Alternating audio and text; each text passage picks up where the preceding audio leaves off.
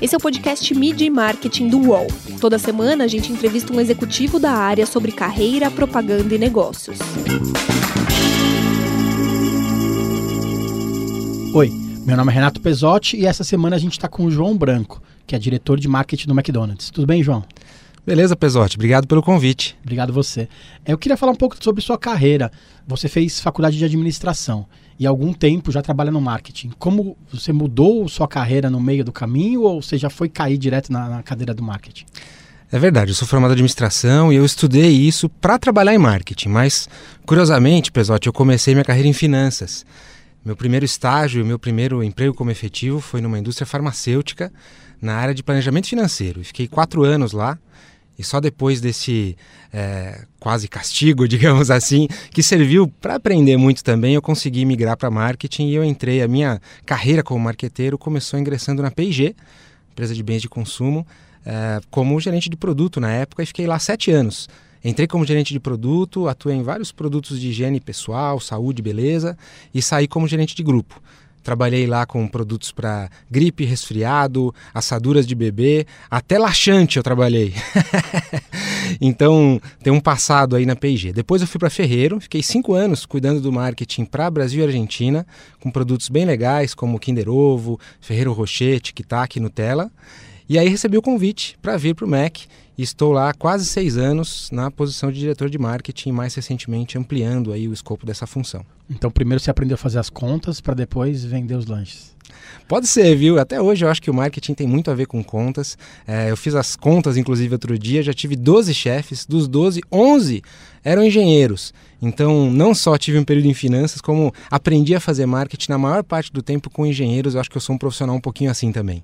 E hoje tem muito a ver, né? Na verdade, o comercial, as vendas não vivem sem o marketing e vice-versa, né? Totalmente. Eu acho que marketing é uma combinação muito boa do lado humano, sentimental, uh, de ter uh, o entendimento profundo do, do, do cliente no lado uh, sentimental mesmo da coisa, com o uso de dados, análises, estratégia, que é muito quantitativo, né? Então você conseguir combinar as duas coisas te forma um profissional mais completo. Legal. Você falou de, de relacionamento emocional.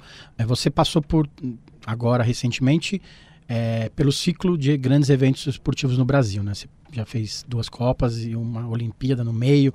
Como que é essa relação? Depois que passou tudo isso, é, mudou a maneira de trabalhar? É, o McDonald's ele, ele aprendeu a trabalhar melhor com o público depois desse relacionar, dessa, dessa relação emocional com, com, com Copa do Mundo e Olimpíada?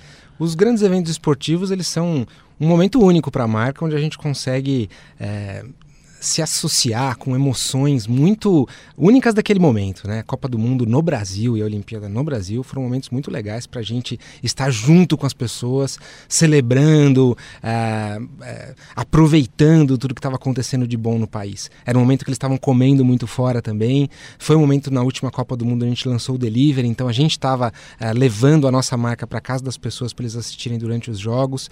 Então diria que foi um momento onde a gente aproveitou para estreitar a relação. Mas ele é só um dos momentos onde a gente faz isso. Nossa marca é muito presente na vida das pessoas. Né? A gente tem 2 milhões de clientes por dia no Brasil é, e a gente tem uma, uma frequência de consumo é, interessante. Então eu não posso ser uma marca que está presente só em alguns eventos, em alguns momentos. O que eu tenho mesmo é a ambição de ser uma marca que está sempre juntinho do consumidor em todos os momentos. O McDonald's deixou de ser patrocinador olímpico depois de 40 anos.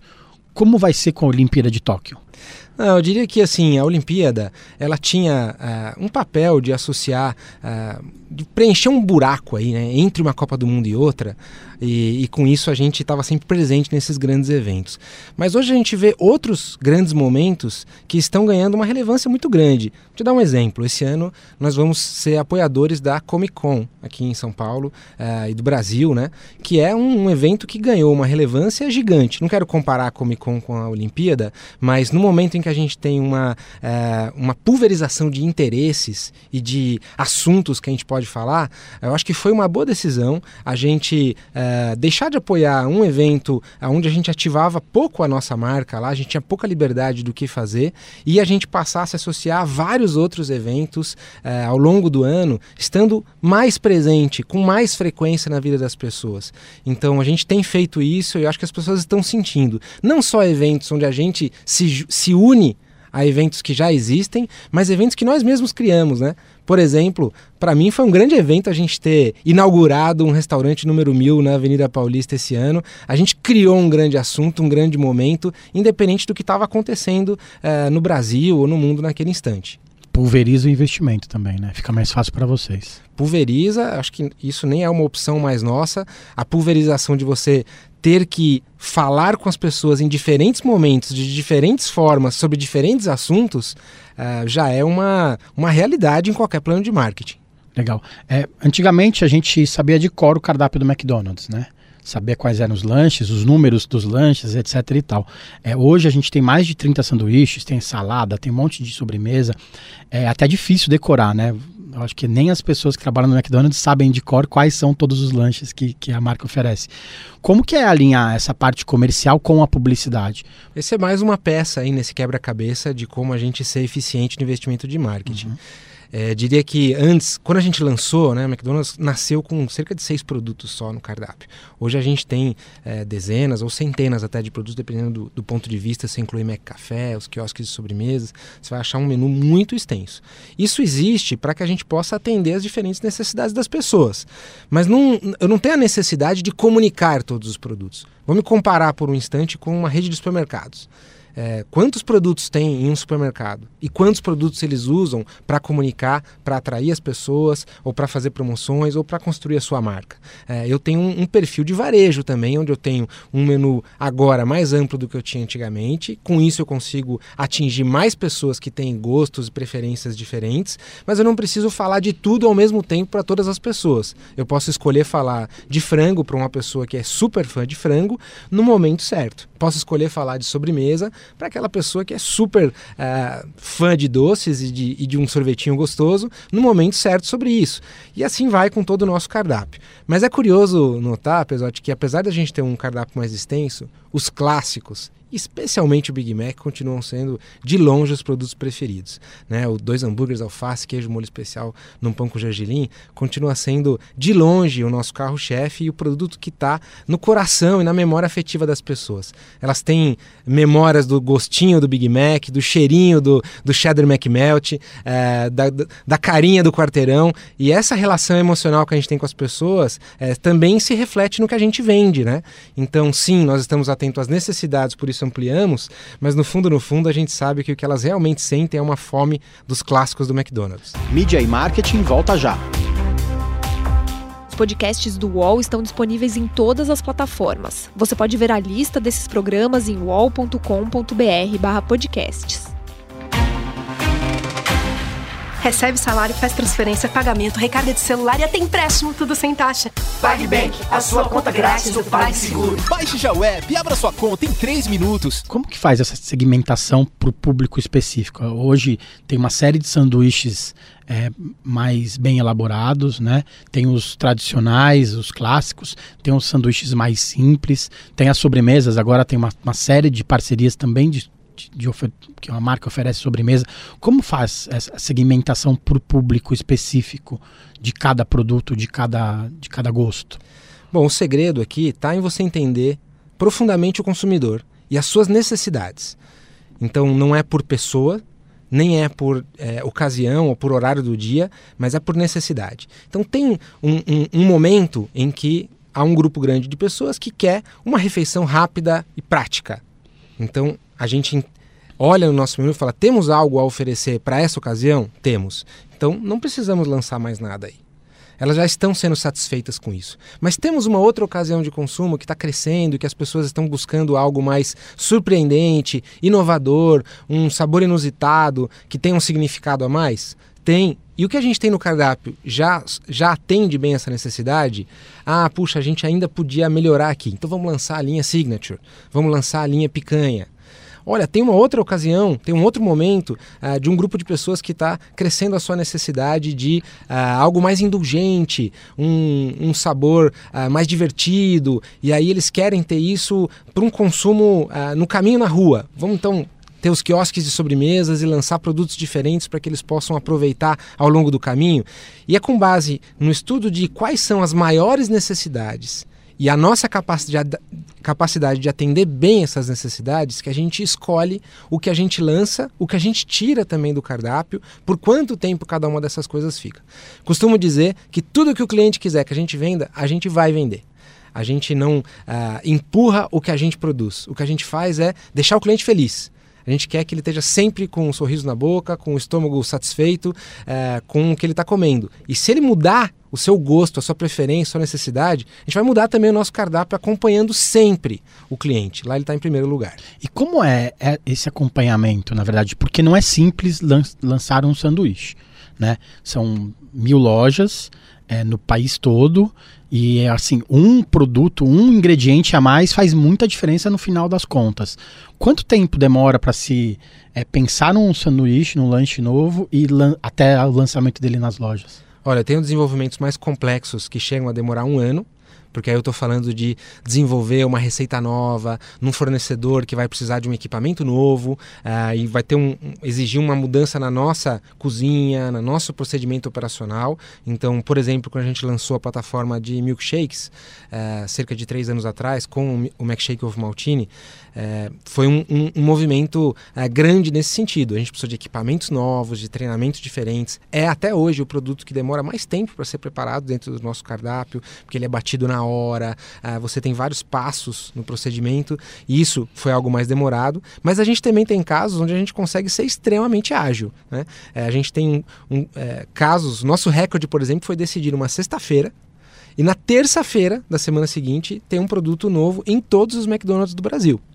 É óbvio que os ingredientes já estavam fáceis para gente, mas um produto que foi lançado em quase mil restaurantes naquela época em quatro dias, com um fim de semana no meio. Qual que era? É, foi uma casquinha diferente naquele momento.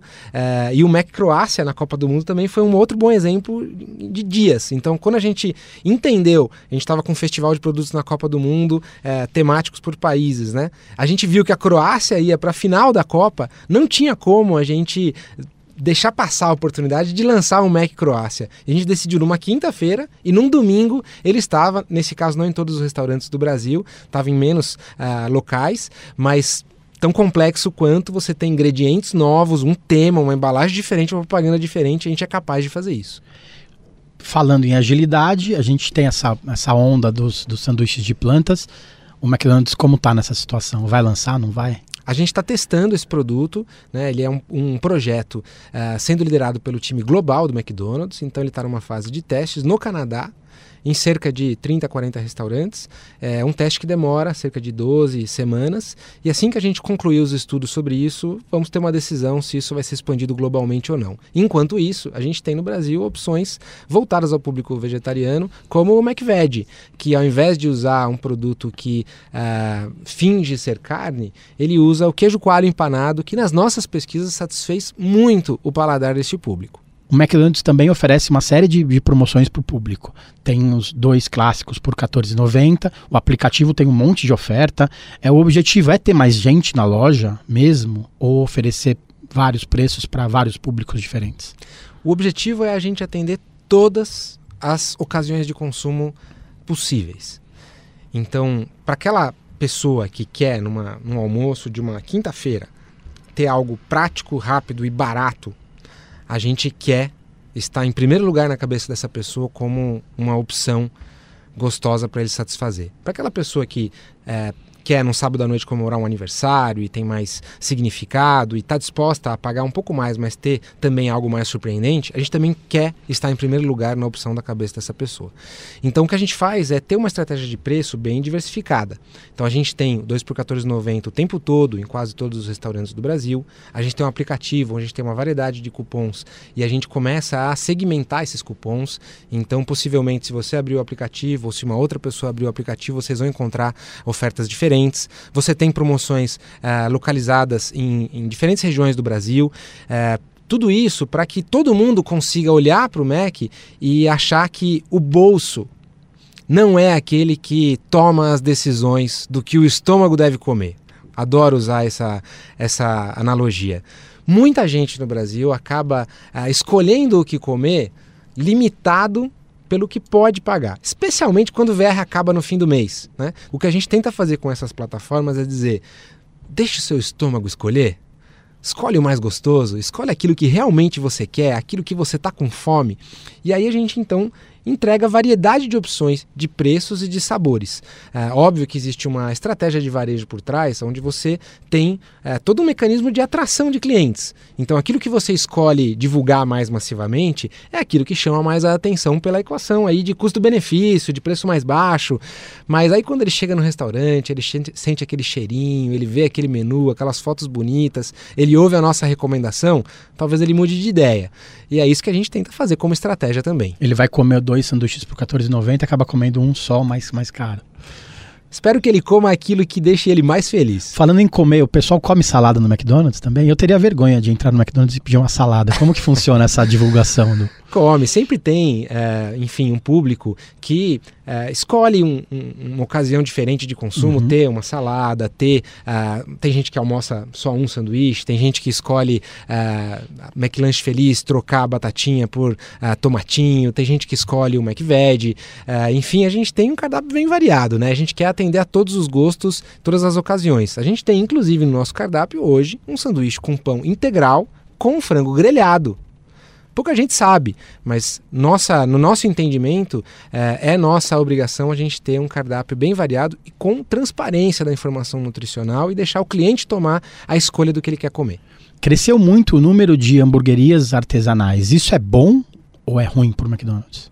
Eu diria que isso é mais bom do que ruim, porque no fim eu tenho cada vez mais pessoas comendo hambúrguer nós somos líderes absolutos no mercado de hambúrguer. Então, é, a gente costuma falar que para chegar no faturamento do Mac, você precisa somar o segundo, o terceiro, o quarto, o quinto colocado juntos, para chegar no tamanho do que é a nossa escala, o nosso faturamento no Brasil. Então, é sinônimo de hambúrguer no Brasil é, e no mundo. Então, quanto mais gente tem comendo hambúrguer, é, isso tem um efeito mais positivo do que negativo sobre nós. Então, o que a gente quer é sempre manter a liderança nesse mercado e acho que a gente tem sido bem sucedido nisso. Esse é um ano onde a gente está batendo recordes de participação de mercado. Nunca a gente teve tantos brasileiros comendo Big Mac como a gente tem hoje. Nunca a gente teve tantos clientes. Nunca a gente teve um, um número de faturamento tão alto como estamos agora. Então somos mais líderes do que nunca. E mais do que isso, nós estamos uh, mais ainda presente na boca dos brasileiros. Seja porque eles estão comendo os nossos produtos, seja porque eles estão falando da nossa marca. E isso para a gente também é bem importante. Falando em comentando sobre a marca McDonald's, é, o Mac é constantemente provocado pelo, pelo Burger King, seu, talvez seu principal concorrente no Brasil. Como é que né, não perder a linha nessa, nessa brincadeira de provocações, etc? Olha, eu queria dizer aqui de novo, falei algumas vezes já, que eu estou muito preocupado com o nosso principal concorrente. E eu estou falando do sofá na casa das pessoas. Esse, para a gente, é o nosso principal concorrente a gente tem uma posição, Pesote, de, é, de ser o primeiro do mercado. Então, o meu maior objetivo é desenvolver esse mercado, fazer com que as pessoas não percam o prazer de comer fora de casa, é, numa situação econômica difícil do país, que ainda está em recuperação. É, fazer com que as pessoas vejam o valor de você poder levar sua família, seu grupo de amigos, para comer fora e ter uma experiência bacana. E quero incentivar as pessoas a fazerem isso cada vez mais. A, a frequência de visita em comida fora de casa no Brasil hoje ainda é muito baixa. Então a gente tem muito espaço para crescer e, inclusive, espaço para vários concorrentes que estejam se apresentando com propostas novas no mercado. O maior concorrente Mas, do McDonald's hoje é o sofá. É o sofá na casa das pessoas. Esse é realmente o meu grande inimigo, vamos dizer assim, né? não posso deixar as pessoas perderem o prazer. É, somos líderes de mercado, estamos olhando para frente e o que a gente quer é provocar muito, mas quem realmente importa, que é o consumidor. Esse é que realmente importa e é ele que a gente quer provocar. Com o crescimento dos aplicativos de entrega, ficou ainda mais fácil pedir um lanche em casa, né? Ficar no sofá pedindo lanche é como fazer com que o consumidor de casa escolha o McDonald's não, e não outro, outra rede, outra, outra hamburgueria menor, uma mais perto de casa, uma artesanal. Como que é convencer essa pessoa a fazer isso? Eu acho que, enfim, estou usando o sofá aqui ilustrativamente. Óbvio que com o delivery a gente começa a estar até no sofá, né? É, mas fazer a pessoa escolher aonde ela vai comer passa por uma, uma parte da decisão emocional e uma parte racional, né? parte da decisão é sim sobre uma é, quase que um pensamento inconsciente ali, né? É, que passa nas pessoas sobre quanto eu tenho para gastar, se vale ou se não vale a pena, uh, o risco de, de experimentar algo novo versus algo conhecido. Um cupom de desconto? Parte da decisão está por aí, né? Uma, uma, uma, parte mais racional. Mas tem uma grande parte também que está no emocional, que está naquela água que dá na boca quando você lembra de um Big Mac, que está ah, naquela, naquele quentinho no coração que dá quando você lembra que você ia ao Mac quando você era criança, ah, e que a gente tem tentado falar disso como se fosse algo único que existe no seu estômago, que existe no seu coração, que é um buraco que tem a forma de um Big Mac, que a gente tem chamado carinhosamente de fome de Mac. Então o que a gente quer é despertar nas pessoas uma fome de Mac. E agora com o delivery, essa fome de Mac consegue ser satisfeita em qualquer lugar. Se você estiver na praia, bateu aquela fome de Mac, você pode pedir pelo aplicativo e vai chegar alguém lá te levando um Big Mac. Se você estiver no trabalho à noite, se você estiver na fila de um show, todas essas, é, todos esses momentos agora conseguem ser é, é, supridos com um Big Mac ali para você matar essa vontade. Óbvio que não é igual você ir a um restaurante, mas o que a gente quer é que você tenha a sensação de que pedir Mac em casa também não é igual você pedir qualquer outra coisa em casa. Quando as pessoas pensam, tô com fome, com vontade de comer o quê? Vontade de comer hambúrguer ou McDonald's? As pessoas falam isso pra gente, né? Não é, parece que é uma outra categoria. E a mesma coisa a gente acredita que vai acontecer com o delivery também. As pessoas em casa falam, vamos pedir uma comida em casa? Vamos, vamos pedir o quê? Vamos pedir hambúrguer ou vamos pedir Mac? Vamos pedir Mac. É uma categoria nova. É uma categoria única, né? A gente não, não se vê é, numa comparação tão direta com muitas outras opções. Parece que a gente mata uma fome é, que só a gente consegue matar, sabe? Então, é, estamos tirando proveito disso. Como que surgiu essa campanha dos apelidos do Mac? É, é uma campanha que estava praticamente pronta, né? Tava faltando só coragem para colocar ela na rua. Olha, a gente teve uma mudança esse ano no nosso marketing e a gente é, mudou a agência, a gente mudou o nosso time de marketing e a gente também criou uma nova estratégia de comunicação. Mantendo a mesma essência da nossa marca, a gente tem muito claro é, a grande vantagem de ser uma marca legal e tudo que tem de legal na marca McDonald's, com a mesma essência, mas com uma diferente forma de falar com as pessoas. E no começo desse ano, a gente pensou em diversas ações é, divertidas que a gente poderia fazer ao longo de 2019 para ir se aproximando mais das pessoas. E aí eu posso citar desde o começo, quando a gente fez aquele post uh, do Sunday Júnior, quando a gente lançou os novos Big, quando a gente fez o quiosque gigante de batata com o Charlinho, quando a gente fez o Picanha das Galáxias, quando a gente fez uh, o, o, o, as brincadeiras né, ao longo do tempo. Uh, várias delas já estavam dentro ali do nosso radar no começo do ano de coisas que a gente tinha no nosso plano.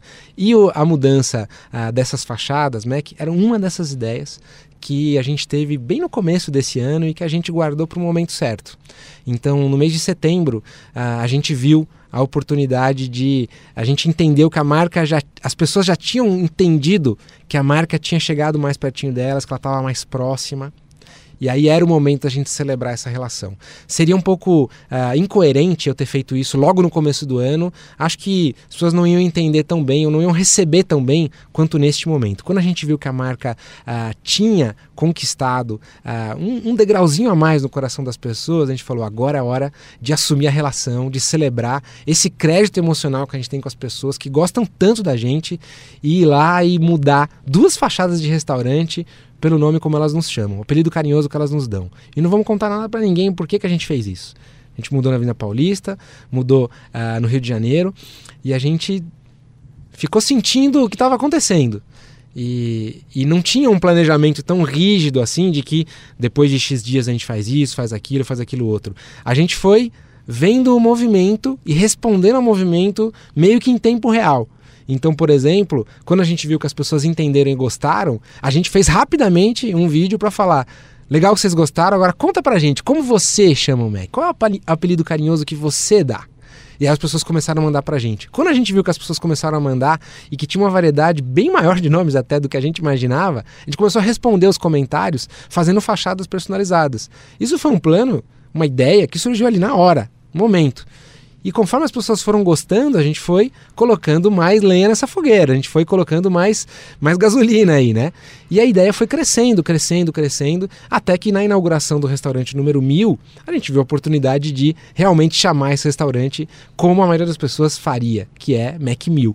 Inclusive os funcionários já chamavam assim, essa inspiração saiu de uma pessoa que estava trabalhando ali na obra que falou: aqui vai ser o Mac 1000, né? Ele falou: é isso mesmo, é isso que as pessoas vão chamar, então vamos colocar esse nome aqui na fachada. E diria que ainda vem muito mais por aí. Os nossos funcionários, é, ninguém pediu para eles fazerem isso, mas a gente mudou eu mudei meu nome nas redes sociais para João, João Branco do MEC ou para João do MEC, e aí a gente tem quase 300 funcionários que mudaram seus nomes nas redes sociais, mostrando o orgulho de trabalhar nessa empresa. E agora é impressionante, todos os contatos que eu recebo, os e-mails que eu recebo, todo mundo só escreve MEC, cada um do seu jeito. E a gente está bem orgulhoso disso ter acontecido. É, na verdade, é, para quem não conhece, tem o MEC 1, no Rio de Janeiro, Nossa Senhora de Copacabana, e as pessoas chamam aquele McDonald's de Mac 1, né? Agora temos o Mac 1 e temos o Mac 1000 agora também, né? Foi uma é. inspiração no passado e que deu, deu esse caldo pro presente. No meio do, do caminho teve também o Mac 500, que aconteceu justo uh, no aniversário de 500 anos do Brasil e foi inaugurado na Bahia, ali é, exatamente aonde né, a história diz que teve a primeira embarcação chegando no Brasil. Então a gente teve alguns momentos assim. Como será o Mac 1500, hein? Já estou imaginando. Quanto tempo você acha que vai demorar para ter o Mac 1500? Olha, acho que mais rápido do que a gente imagina. Cinco anos? Não sei exatamente, né? Eu acho que o nosso ritmo de abertura ele tem sido bastante constante nos últimos anos e a gente vê muito potencial para crescer. Hoje a gente tem cerca de mil restaurantes no Brasil. Para você ter uma ideia, nos Estados Unidos a gente tem quase 15 mil. Então espaço para crescer no Brasil tem de monte. É, vai depender aí de como a economia do Brasil se comporta, como o brasileiro vai recebendo a marca. É, Fôlego não falta, apetite para crescimento, a gente tem muita fome para crescer. As cidades que têm mais ou menos 100 mil pessoas são as cidades que são escolhidas para ter uma loja do Mac ou isso é só uma, uma projeção? Na verdade, não tem uma relação tão direta com a quantidade de pessoas, tem uma relação mais direta com o potencial de consumo. Uhum. Então a gente olha a renda, a gente olha ah, o consumo da comida fora de casa naquela região. Então a gente tem McDonald's em cidades que têm 50 mil habitantes. Uh, e a gente tem cidades que têm 200 mil habitantes que não têm um Mac. Então depende mais do potencial de consumo do que da quantidade de pessoas. Legal. É, você falou muito do, da loja Mil, eu queria que você contasse um pouco mais para quem não teve a oportunidade de ir ou para quem mora fora de São Paulo. Como foi essa experiência de construir essa loja? Você comenta que é uma propaganda ao vivo, né? Queria que você explicasse para as pessoas que não têm isso, não, não viram ainda, como que é, como que funciona essa loja, quais são as inovações que tem nessa loja. Pois é, eu costumo dizer que esse não é um restaurante. Ele é uma propaganda que você consegue entrar para comer. E ele foi construído assim. Então, a gente escolheu um ponto específico para isso, a gente trabalhou em conjunto todas as áreas da empresa, não é um projeto só de marketing. Inclusive, brinco com o pessoal que o maior plano de marketing do ano do McDonald's não foi um plano de marketing, foi um plano é, de todas as áreas e liderado principalmente pela nossa área de expansão. Então a gente escolheu o ponto adequado para isso, a gente pensou em cada detalhe lá para que isso reflita a essência da nossa marca. Então, desde as discussões de vai ter carregador de celular ou não? Qual vai ser o uniforme do funcionário? Vai ser os mesmos produtos no cardápio? Vai ter brinquedão para criança, aqueles escorregadores que lá não tem, por exemplo? Sim ou não? Por quê? Vai ter drive-thru? Uh, vai ter o que, que nós vai ter estacionamento? A gente escolheu não colocar estacionamento, colocar uma área de convivência. Uh, o que vai ter? Como a gente mostra para o consumidor que o que a gente está fazendo é chegar mais perto dele?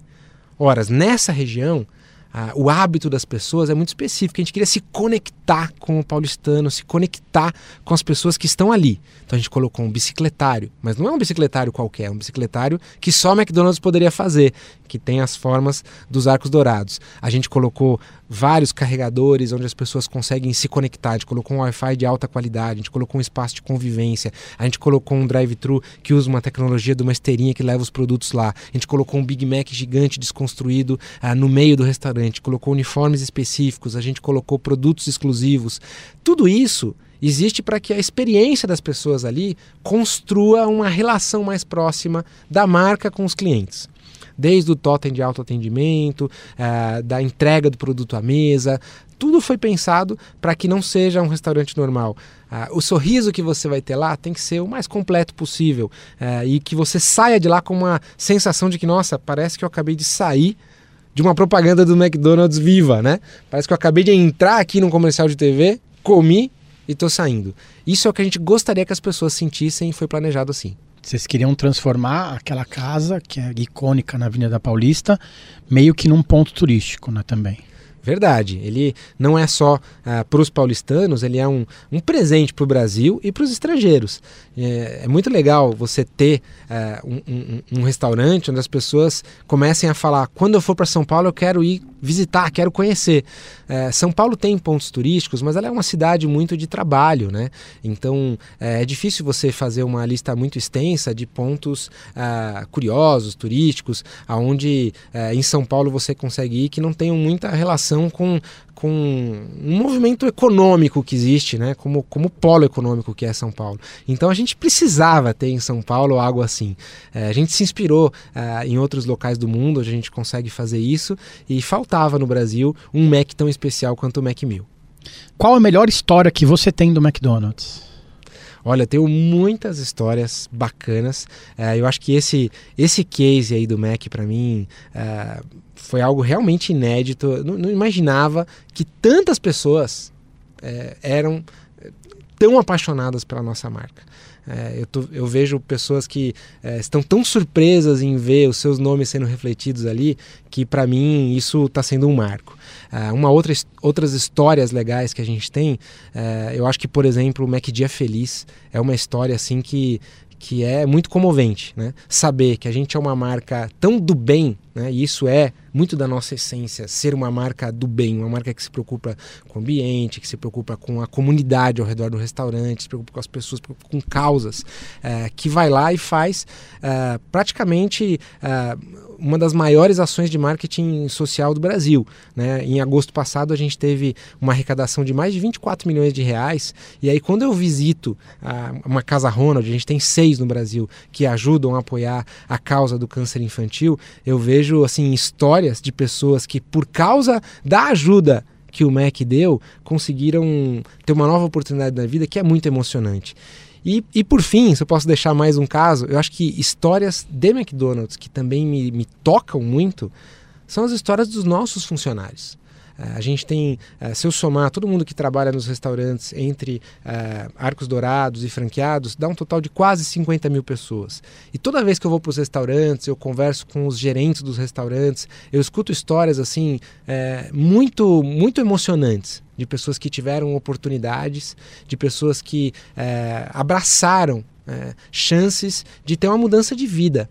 É, hoje eu falo com um, gerente de restaurante, ele me, me fala como é que está a vida dele hoje, como é que estava antes dele entrar, é, e isso é uma das razões que mais me dá orgulho de trabalhar no MEC, de verdade, uma das razões que mais me faz querer trabalhar lá é o impacto social que a gente causa. O mundo ele se torna cada dia que passa mais saudável, mais natureba. Como que o McDonald's se encaixa nessa história? A gente se encaixa totalmente nessa história. E eu vou dizer qual é o nosso ponto de vista do que é saudabilidade. Primeiro, saudabilidade é você garantir a origem dos ingredientes. Não tem nenhuma outra rede de alimentação no mundo que consiga uh, ter uma visibilidade tão alta do que acontece com uh, um, um, ingrediente um insumo que você usa na cozinha, desde a sua plantação até ele estar na mão dos clientes. plantação de tomate, por exemplo, ela não é nossa, ela é de um fornecedor. Mas a gente tem visibilidade total uh, e participa nisso naquela plantação de saber o que está naquele solo, o que é colocado, como ele é plantado, qual é o nível de acidez de cada tomate, qual é o tamanho de cada fatia de tomate. E a gente é, entende que é, controlar a cadeia de suprimento para garantir a origem é, de qualidade dos ingredientes é um primeiro aspecto que garante saudabilidade. O segundo é a forma de preparo.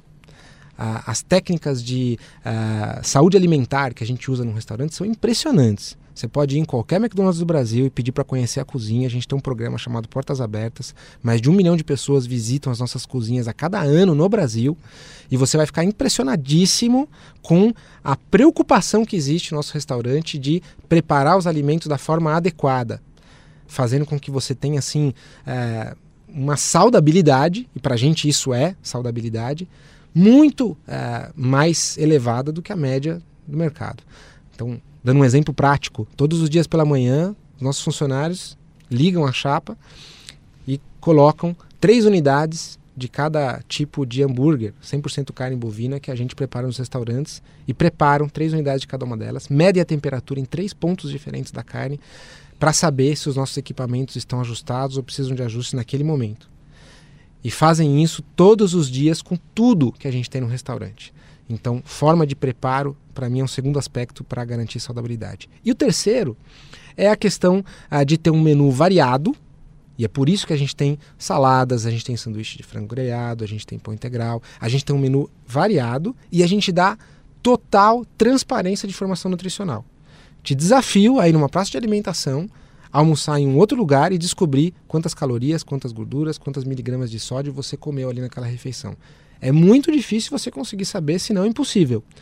No Mac você vira a lâmina de bandeja e você tem ali a informação nutricional transparente de todo o nosso cardápio e a gente dá ao cliente a opção de escolha. Ele pode escolher o que comer, ele pode tomar a decisão do que ele quer para ele naquele momento com um cardápio variado. Ele quer almoçar uh, com 300 calorias, com uh, um perfil nutricional bem uh, completo e variado, ele consegue no Mac. Mas ele quer ter uma ocasião de consumo mais indulgente, ocasional, ele também consegue. É, eu queria que você contasse um case que você gostaria de ter participado, uma coisa que você olha e fala assim, nossa, queria muito ter criado isso junto com a agência, junto com o meu, o meu time. Olha, usando exemplos aí do mercado, e vou puxar um pouco a sardinha para DPZIT, que é a nossa agência, que entende muito bem a nossa marca, eu acho que eles têm algumas campanhas que é, me enchem os olhos né, de outras empresas do mercado. Por exemplo, a campanha do Leia para uma Criança do Itaú. Queria elogiar aqui a minha colega Juliana, lá do Itaú, e a DPZIT. Eu acho que eles têm feito um trabalho assim muito legal também de uma marca ah, que nesse aspecto se coloca como uma marca do bem, assim como a gente. Outra campanha muito legal nesse sentido, acho que foi a da Faber-Castell fazendo os lápis de cor. Também meu colega Eduardo lá é, tem feito um, um, um, trabalho muito legal em, é, em tocar num assunto que é importante para a sociedade, mas num tom leve. Né? É, eu acho que são dois casos que me inspiram porque isso tem a ver com o McDonald's, é, que também é uma marca do bem, que também se importa com temas críticos para a sociedade, mas que sempre se posiciona de uma forma divertida, leve, gostosa, familiar, universal. Né? É, então são casos que me inspiram. Beleza. Obrigado, João, pela sua participação. Obrigado pelo tempo. Muito obrigado. Conte sempre com a gente. Valeu. Até mais, gente. Até semana que vem. Podcasts do UOL estão disponíveis em todas as plataformas. Você pode ver a lista desses programas em wallcombr podcasts. Mid Marketing tem reportagem de Renato Pesotti, captação de áudio de Amer Menegassi, edição de áudio de Alexandre Potashev e coordenação de Juliana Carpanês.